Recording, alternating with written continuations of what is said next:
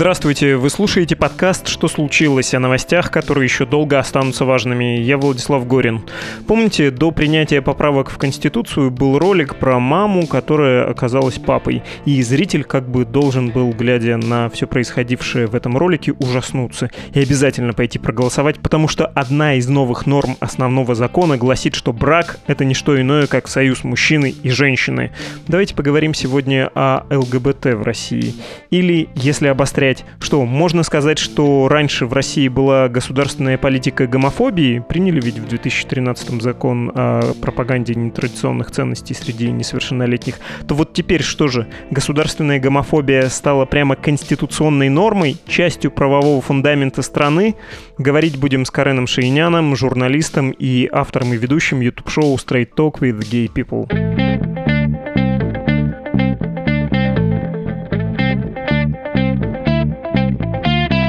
Не так давно в рамках своего YouTube-проекта вы выпустили фильм «Священный русский квир» об истории геи и квир-культуры в России. Если одним предложением, как бы вы описали историю этого движения? Это была сначала свобода полученная, а потом ее постепенное сворачивание или какой-то более сложный процесс? Не было цели описать гей-движение. Гей-движение – это довольно сложная и, к сожалению, маргинальная история. Оно никогда не было большим и никогда не отражало интересов всего гей-сообщества. Этим занимались самые сознательные, прогрессивные, политически заточенные люди. Подавляющее большинство ЛГБТ-комьюнити в России до сих пор не особо интересуются своими правами, свободами и политикой.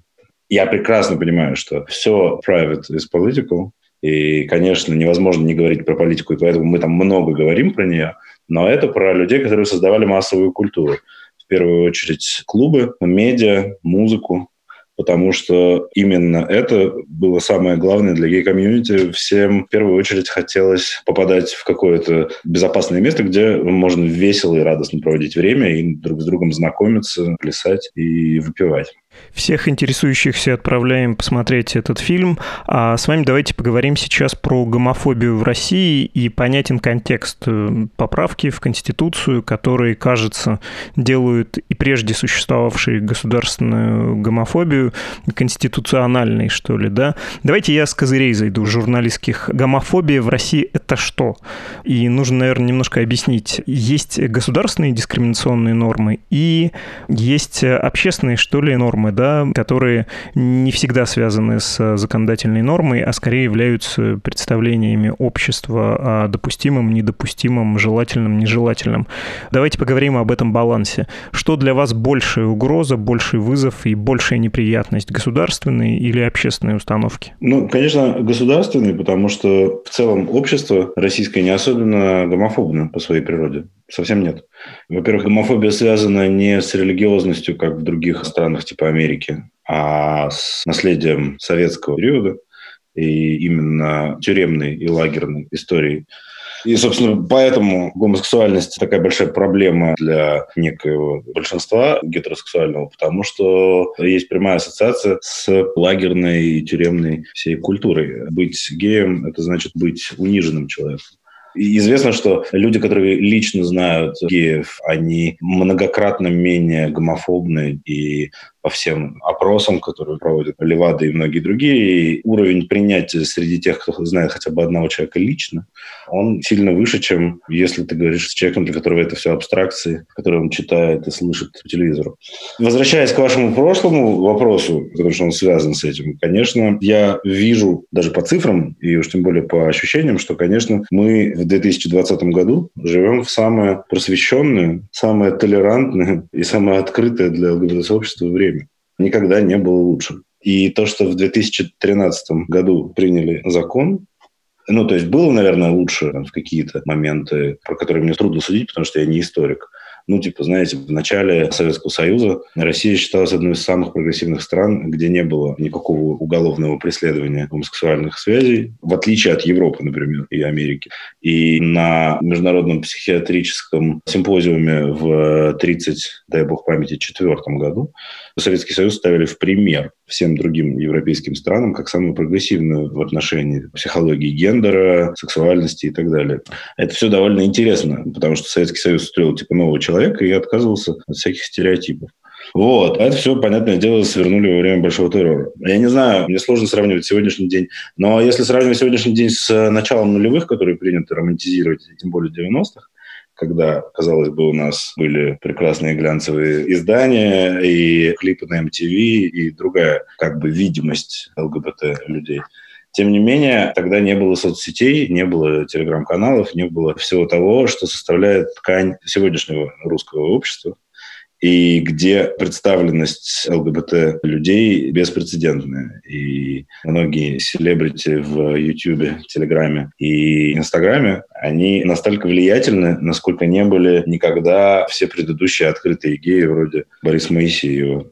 Короче говоря, на мой вкус сейчас единственная проблема – это то, что государство, точнее не государство, государство, а отдельные чиновники пытаются разыгрывать вот эту карту как бы религиозной этики, какой-то праведности, придуманной, не особо имеющей отношения ни к религии, ни к э, гуманизму, но тем не менее вот они все время, что правильно, что неправильно, и давайте бороться с тем, что неправильно.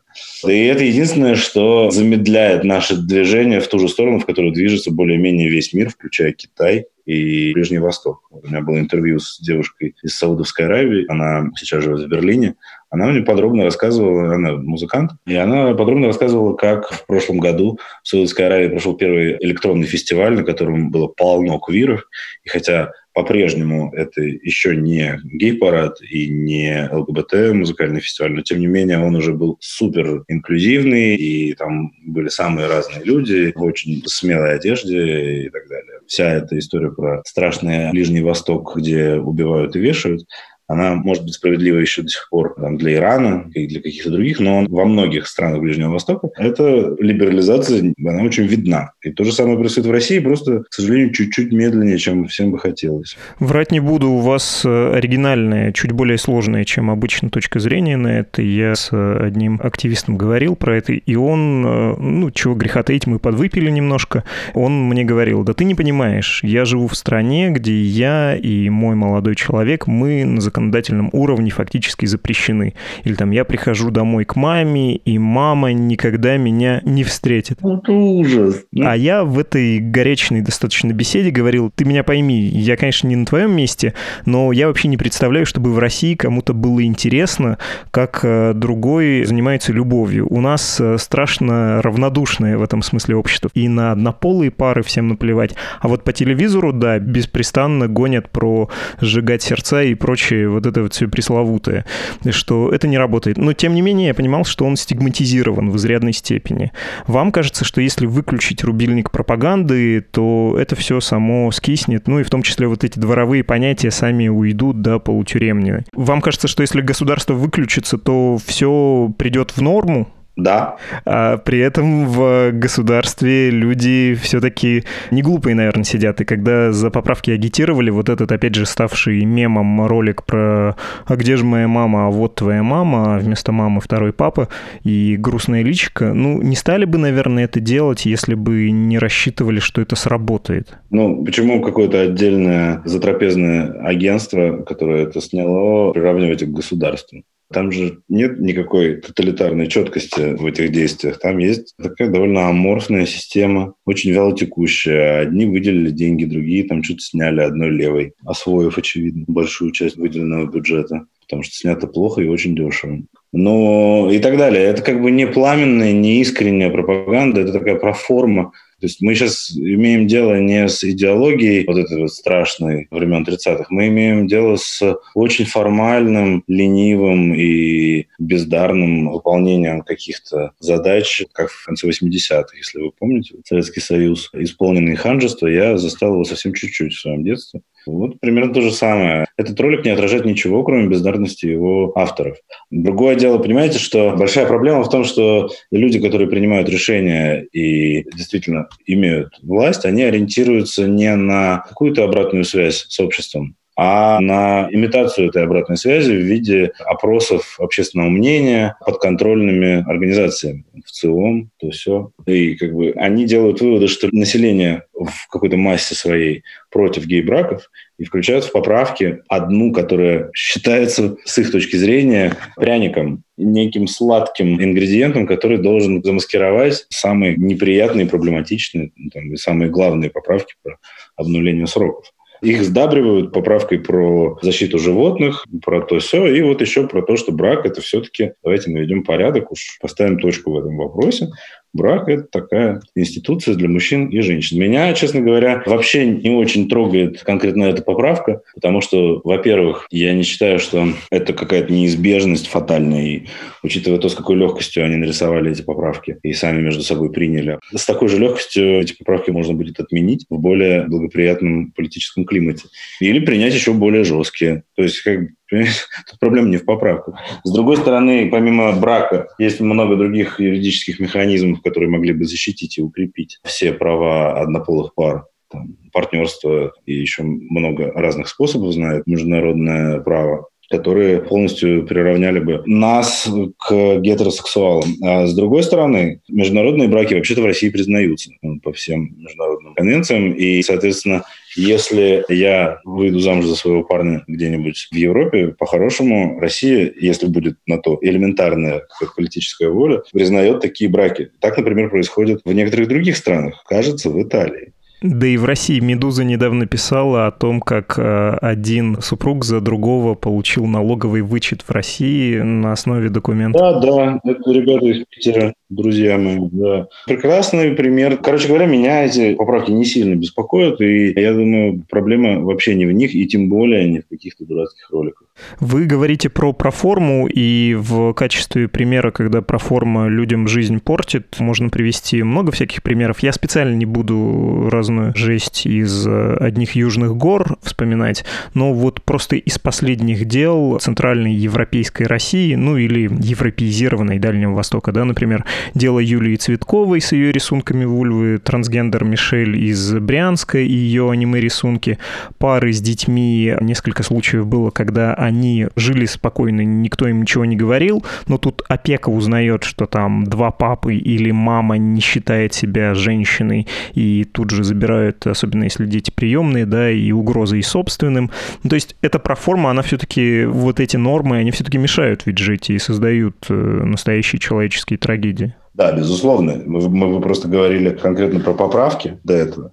Нет, я не солнечный этот самый, чтобы говорить, что у нас тут все отлично, и вообще то ли Амстердам, то ли Сан-Франциско. Ну, конечно, нет. Конечно, в России много гомофобии и на бытовом уровне. Убийц геев оправдывают. В Чечне подстрекают родителей убивать собственных детей, и некоторые это делают. Это все реальность. Она довольно страшная. Это совершенно отдельный другой разговор. Это не отменяет того факта, что в это же время, в этом же самом 2020 году, максимальное количество людей в обществе знают, что означает акроним ЛГБТ. Максимальное количество людей нормально относятся к геям. Столько, сколько 10 лет назад еще не относилось.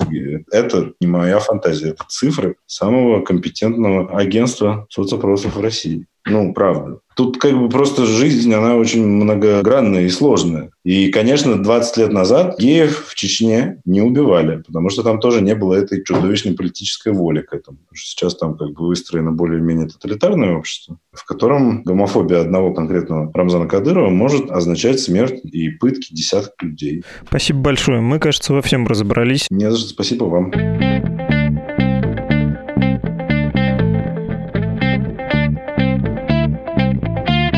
Вы слушали подкаст «Что случилось?» о новостях, которые еще долго останутся важными. Другие наши выпуски легко найти на сайте «Медузы» и в нашем мобильном приложении. Слушайте и подписывайтесь. Мы есть на всех основных платформах, таких как Apple Podcasts, Google Podcasts, Spotify, CastBox, Яндекс.Музыка и YouTube. Пожелания и предложения пишите на почту адрес подкаст собакамедуза.io и в Telegram «Медуза loves you». Пока-пока! thank you